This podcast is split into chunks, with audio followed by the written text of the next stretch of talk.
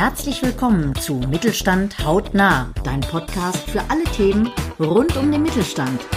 Du hast wenig Zeit? Kein Problem. Chris und Carsten liefern dir jede Woche neue Impulse zur Verbesserung deiner Performance und der deines Unternehmens. Und das in nur 1000 Sekunden. Jetzt wünschen wir dir erstmal viel Spaß mit der aktuellen Folge. Herzlich willkommen zu einer neuen Ausgabe des Podcasts Mittelstand haut nah. Heute ein Thema, das den Mittelstand sehr, sehr stark bewegt. Es geht nämlich darum, was passiert eigentlich während einer Nachfolge? Wie übergebe ich mein Unternehmen an eine Nachfolge, an die neue, junge Generation?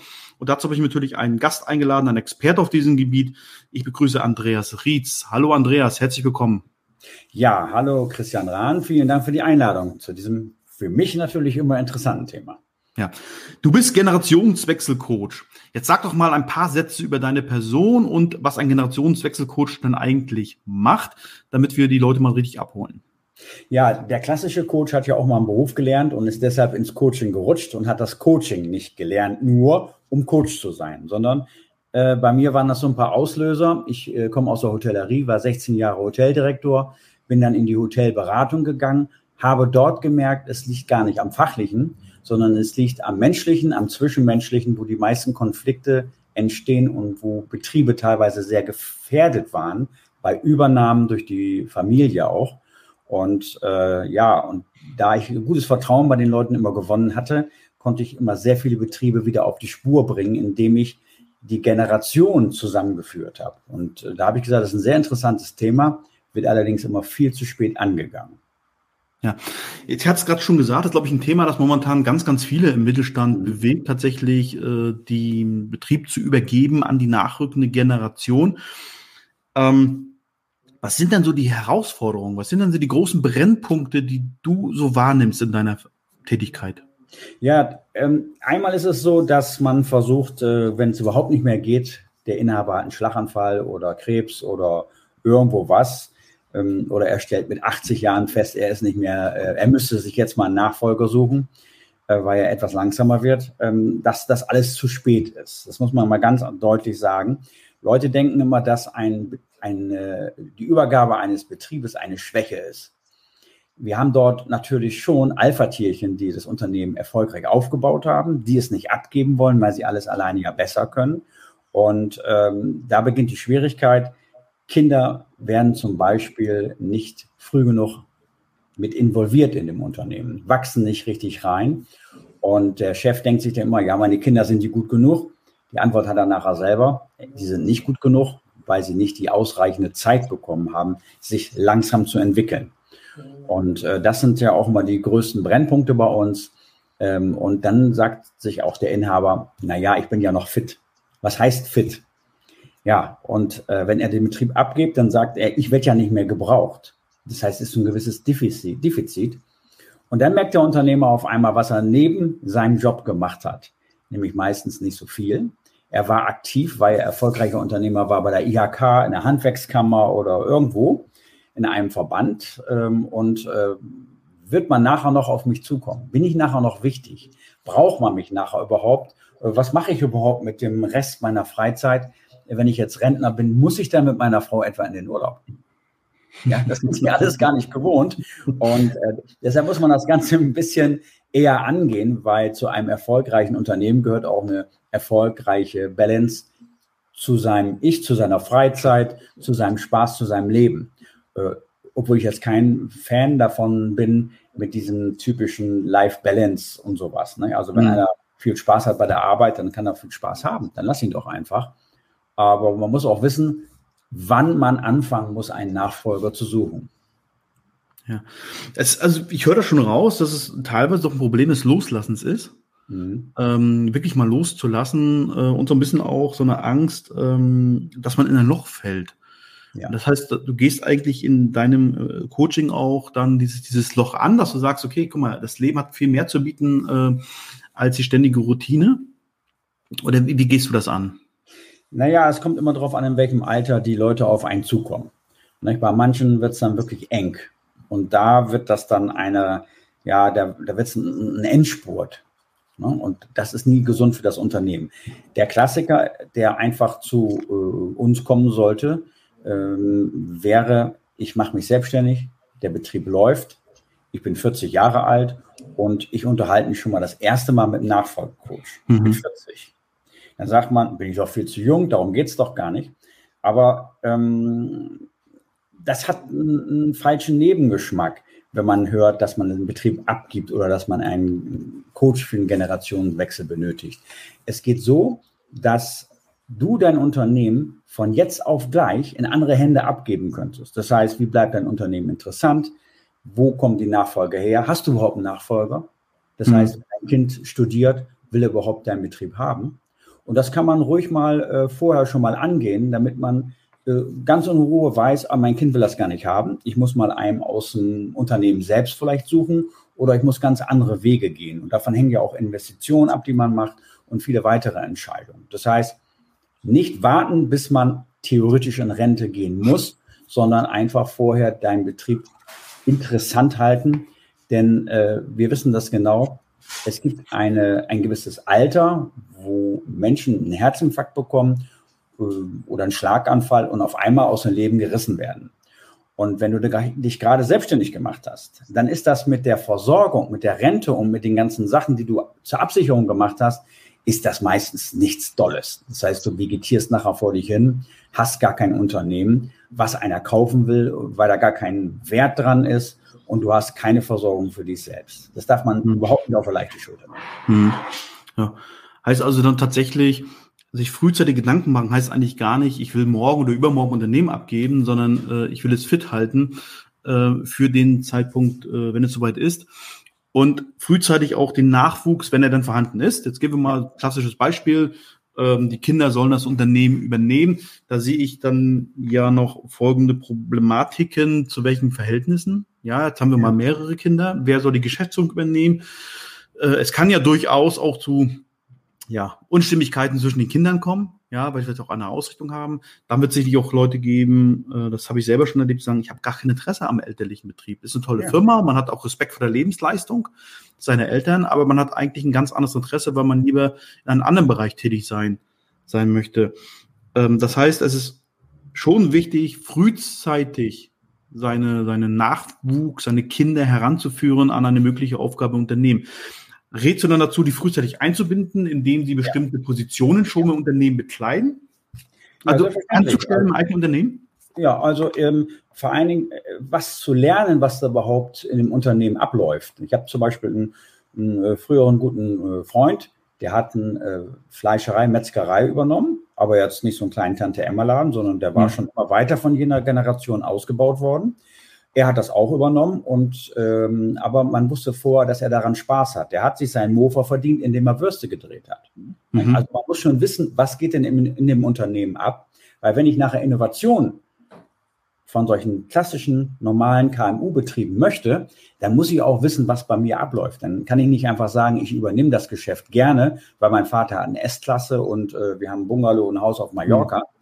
Äh, dann haben die Kinder das Arbeiten nicht gelernt, sondern wurden einfach nur ja, ruhig gehalten, indem sie verwöhnt worden sind. Und das, mhm. das gute Unternehmenskind, ich bezeichne das mal so, das hat Verantwortungsbereiche bekommen, aber nicht gleich als Chef. Es ist kein Chef. Mhm. Ein Mitarbeiter hat erstmal ein paar Spuren zu verdienen und hat erstmal zu äh, überzeugen, ob es überhaupt das Unternehmen der Aufgabe wegen gerne möchte und nicht, ja. weil da so und so viel Euro rumkommen, die man als Gehalt sich einstecken kann, denn die sind schneller weg, als man denkt.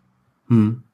Also ruhig äh, kann man sagen, schon im, im praktikumsfähigen Alter mal Praktikum ja. in der Produktion machen lassen, ans, ich sag jetzt mal so ans Fließband stellen, mit Monteur mitschicken, äh, damit man wirklich alle Aufgaben auch sieht, was so ein Unternehmen bedeutet.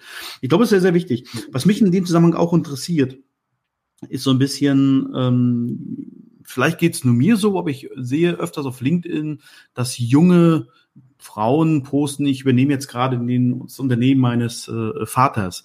Ja. Ähm, merkst du das auch, dies, dass sich das ein Anteil verschiebt, dass es nicht mehr klassische Müller und Sohn ist, sondern dass sich das auch ein bisschen in Richtung Müller und Tochter ja. entwickelt? Oder fällt mir das nur aus irgendwelchen Gründen speziell auf? Der Witz ist, ich habe viel mehr Frauen im Coaching als Männer. Okay. Also die, die Nachfolger sind oder die in Führungspositionen etc. gehen. Und ich muss einfach sagen, die Frauenpower, die wird verdammt unterschätzt. Nun ist das auch so von klassischen Generationen, muss ich dir vorstellen, der den Betrieb übergibt, sagen wir mal, ist äh, nicht selten 70 Jahre alt. Mhm. Ist meistens schon ein bisschen spät, aber äh, wenn der 60, 70 Jahre alt ist, dann sagt er zu seiner Frau, Mensch, dann äh, haben wir auch noch ein bisschen was von Leben. Soll das jetzt der Sohn oder die Tochter machen? Ach, lass mal den Sohn machen, ich will ja noch Enkelkinder haben. Ne? Also da kommen, da kommen manchmal Gedanken, Gedanken raus, die haben nichts mit einer vernünftigen Übergabe zu tun, denn ich habe wirklich Frauen im Coaching, die haben Power. Da können wir Männer uns echt eine Scheibe von abschneiden. Da muss ich natürlich aufpassen, dass die nicht zum Mann mutieren, weil sie immer mhm. diese diese Vorbilder nachahmen wollen, gerne ja. mal, was verständlich ist. Aber Frauen haben eine, eine sehr, sehr gute Art, Führung zu, ja, zu übernehmen, zu lernen und weiterzugeben. Das mhm. muss ich sagen. Sind, sind Sie da äh, auch äh, bereitwilliger, dahin zu gehen, wo es, ich sag mal, beim Fußball kann man sagen, äh, der Müller ist früher dahin gegangen, wo es wehgetan hat, ein guter Mittelstürmer. Wird man sagen, dass Frauen auch dazu bereit sind, dahin zu gehen, wo es, wo es dreckig ist, wo es schmutzig ist, wo man sich die Hände schmutzig macht, wo es nicht nur das feine Büro ist? Definitiv. Definitiv. Also das, die habe ich äh, überwiegend als Kämpfer kennengelernt oder sie waren wie manche Jungs äh, äh, Nachfolger eben halt nicht geeignet, weil denen das nur darum ging, irgendwie zu präsentieren. Und präsentieren tun wir nicht. Man muss mal eins ganz deutlich sagen, bei allen tollen Konzernnamen, die wir rundherum haben und große Autoindustrie, wie Deutschland immer bekannt ist, die Wirtschaft wird von den KMUs gemacht und von keiner anderen Sparte von irgendwelchen großen Unternehmen, die wir überall kennen und wo wir Pakete bestellen und ich weiß nicht was alles. Das ist nicht das, was unsere Wirtschaft aufrechterhält. Und da brauchen wir Macher. Mhm. Und die meisten kriegen das auch von den Eltern vorgemacht, werden aber oft bloß zu spät in das System eingeflochten.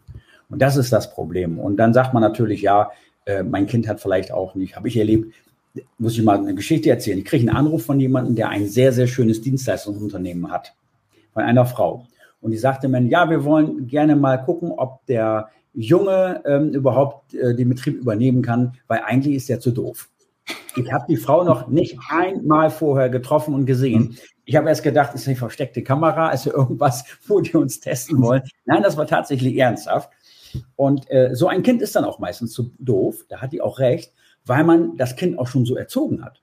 Mhm. Der Kleine war allerdings auch schon Mitte 40 also hätte schon längst in Aufgaben reinwachsen müssen, vor allen Dingen in Verantwortung, hat den Betriebswirt und hatte auch eine gute Ausbildung, hätte wunderbar reingepasst. Aber du kennst das ja selber mit den Affirmationen, mit den Glaubenssätzen, wie man erzogen worden ist. Wenn du immer nur hörst, dass du zu blöd bist, dann bist du es nachher tatsächlich. Tut mir leid für diese Kinder.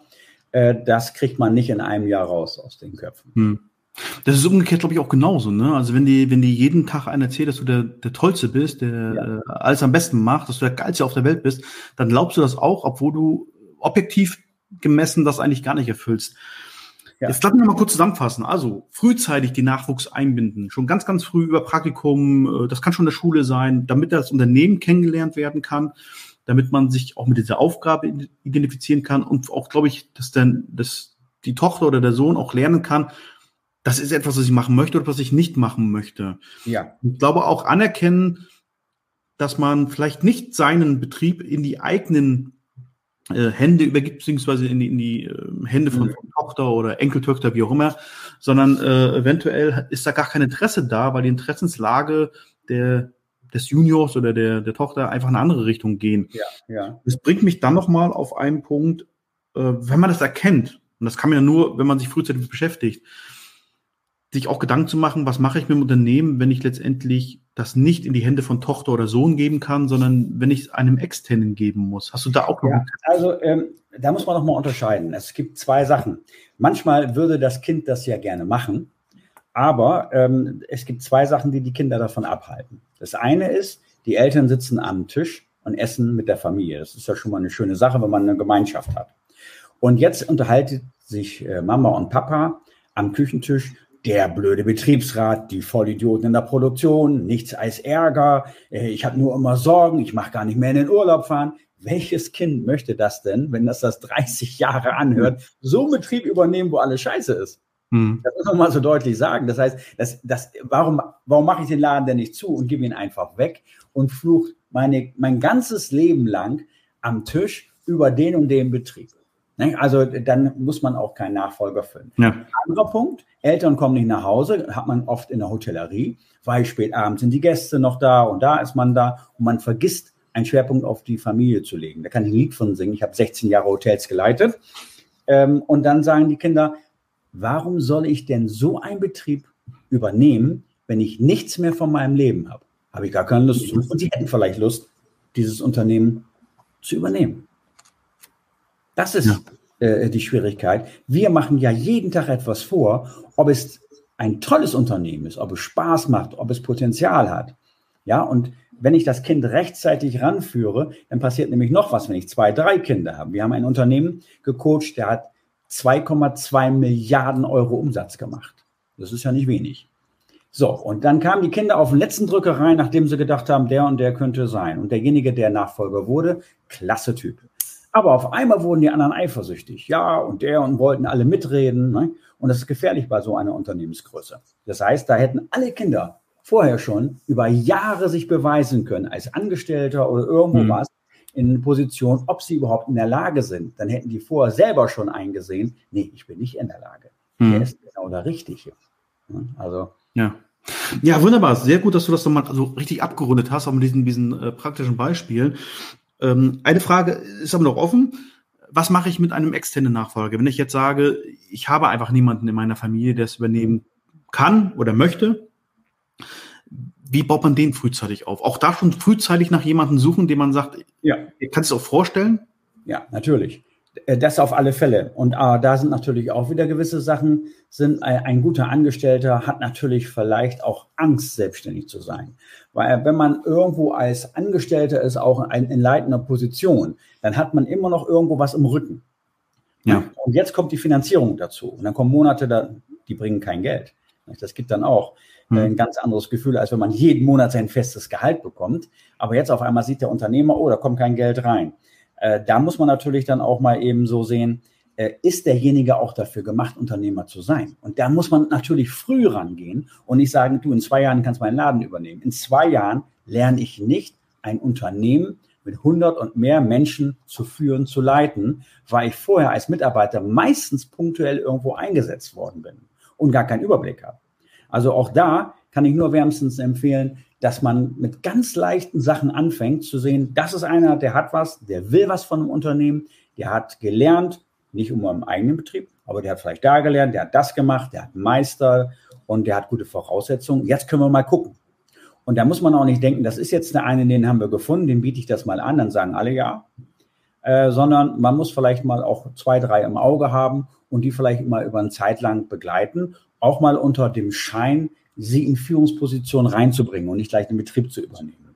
Und dann kann man natürlich schon sehen, wie leiten die das Unternehmen und äh, sind die jetzt wie der König, der da durch den Betrieb flitzt oder sind es Leute, die genau wissen, wie sie Menschen motivieren und Synergien schaffen, mehr aus einem Unternehmen rausholen und die Leute haben trotzdem mehr Spaß. Und das kann man dann nicht schnell erkennen, aber man kann es schon in einem, einem Zeitraum erkennen, der überschaubar ist.